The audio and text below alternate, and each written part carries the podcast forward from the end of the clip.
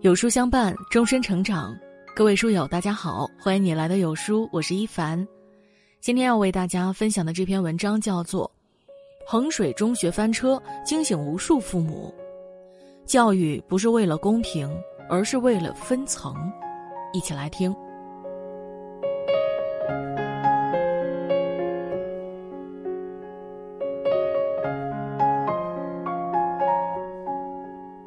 前阵子呀，衡水中学翻车了。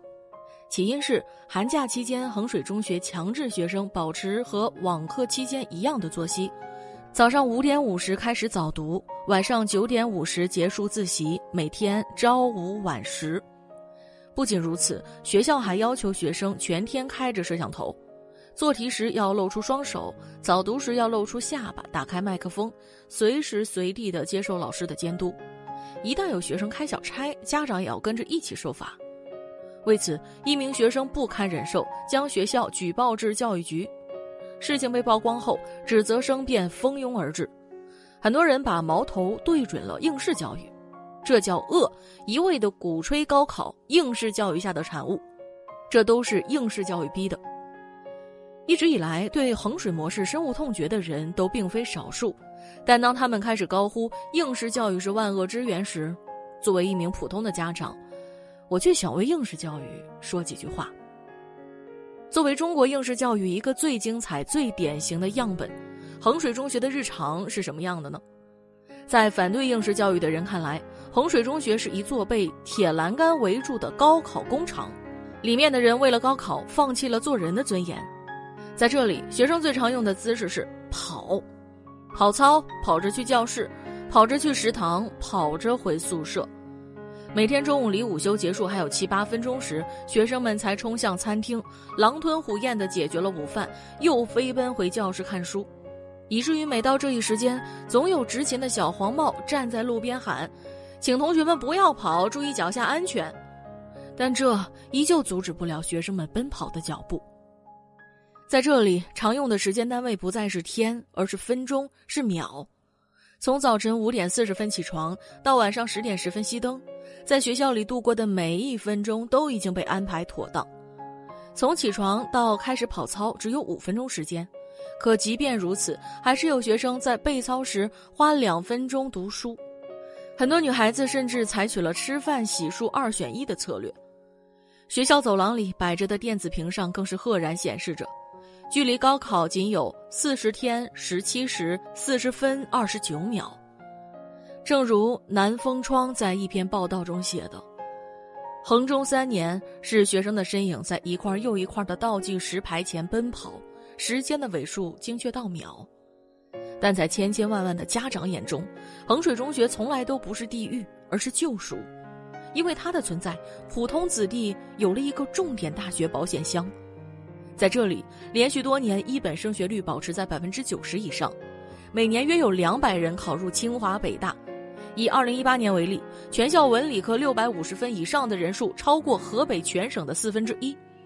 对家境优越的孩子而言，他们的人生或许有无数条路能通往一个光明的未来；但对那些普通甚至贫困的家庭而言，他们想要摆脱眼前的困境，有且只有应试教育这一条路罢了。而衡水中学，不过是向他们指明了这条路该如何去走。或许有人会说，应试教育出来的孩子只会死读书，素质教育才能让孩子全方位发展，更适合社会的需要。但事实真的如此吗？与我们隔海相邻的日本，从二零零二年开始全面推行快乐教育，降低课业难度，减轻学生负担，不公布成绩，不对学生进行排名。总之呀，就是给学生减负，可结果却是家庭条件好的孩子通过培训班、家教弥补学校教育的不足；家庭条件不好的孩子呢，用大把的时间玩游戏、上网，最终出现了一大批无所事事、今朝有酒今朝醉的一代废柴。不仅是日本，中国的素质教育改革至今也未能如愿。在距离衡水七百九十二公里的南京，也有一大批素质教育试点。不许补课，不许考试，更不许按照成绩分班，突袭检查学校，翻学生书包，不许出现卷子，更不许出现课外辅导书。四十五分钟一节课改为四十分钟，一天减少一节课，最终的结果就是本科录取率骤减。以南京一中为例，总分四百八十的江苏卷，超过四百分的学生仅有二十人，不仅没有学生考入清华北大，连复旦上交的都没有。高考过后，一众高一高二的家长聚集在学校门口，高喊着“一中不行，校长下课”。不禁想起衡水中学的老校长在一次采访中所说的：“没有升学率，你还来谈什么呢？别说素质教育了，教育都别谈了，你直接就被边缘化了。”据二零一九年全国教育统计公报显示，高等教育的入学率仅为百分之五十一点六。那么，另一半高中毕业后无缘大学的人，他们去了哪里呢？三和大神或许就是他们最终的归宿。在深圳三河人才市场聚集了这样一批年轻人，他们普遍出身贫寒，受教育程度低，无一技之长，干一天玩三天，是他们践行的生活法则。每天吃着五元一碗的清汤面，睡着十五元一晚的床位，把打工干活赚来的一百块钱花在网吧、发廊或者地下赌场，实在没钱了就去开宝箱，也就是翻垃圾桶找吃的。到了二零二零年，因为疫情原因，三河开始实施封闭管理。三河大神摇身一变，以提桶者的身份徘徊于工厂的附近。他们用一只塑料桶装点日常用品和衣物，一旦工资到手，或者觉得工作太苦太累，就是提桶跑路。工作没有高低贵贱之分，作为一个普通人，我尊重每一份职业，但作为一位家长。谁又愿意看着自己的孩子打零工进工厂，一生碌碌无为，被囿于人才市场和一只桶呢？一个是应试教育下的高学历对口人才，另一个是素质教育下的高中毕业生。谁的未来拥有更多的机会，谁更能适应社会的需求，利见分晓。当我们还在学校的时候，不同的孩子坐在一个班级里，仿佛看不出什么差距。但一场场考试，一次次升学后呢？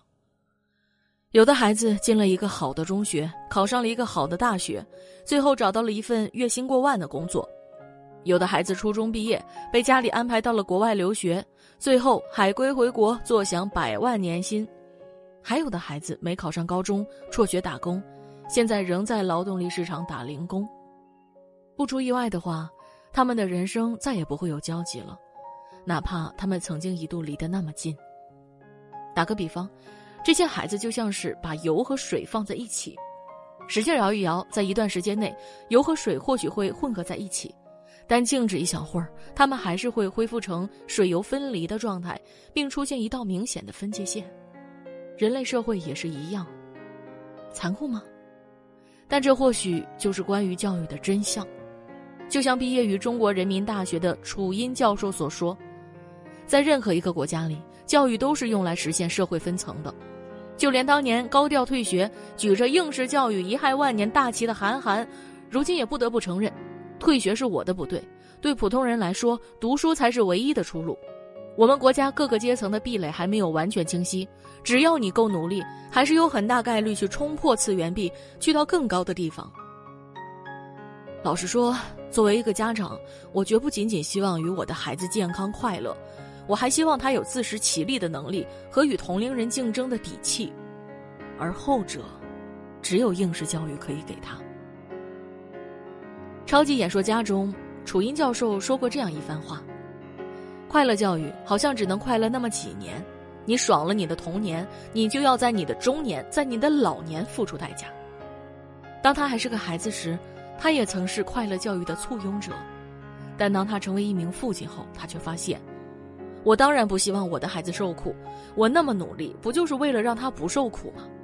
可我又害怕他今天不吃苦，以后吃苦的时候我帮不上他。对此，我感同身受。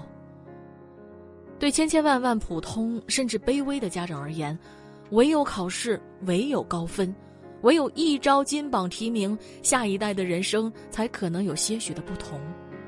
那些有资源、有条件的家庭里出来的孩子。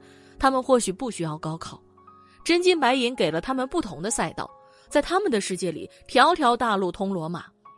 但对于大多数出身普通、身无所长的孩子而言，他们唯一能抵达罗马的方法，就是应试教育。因为，他们是没有伞的孩子。大雨将至，他们必须要更加努力的奔跑才行啊！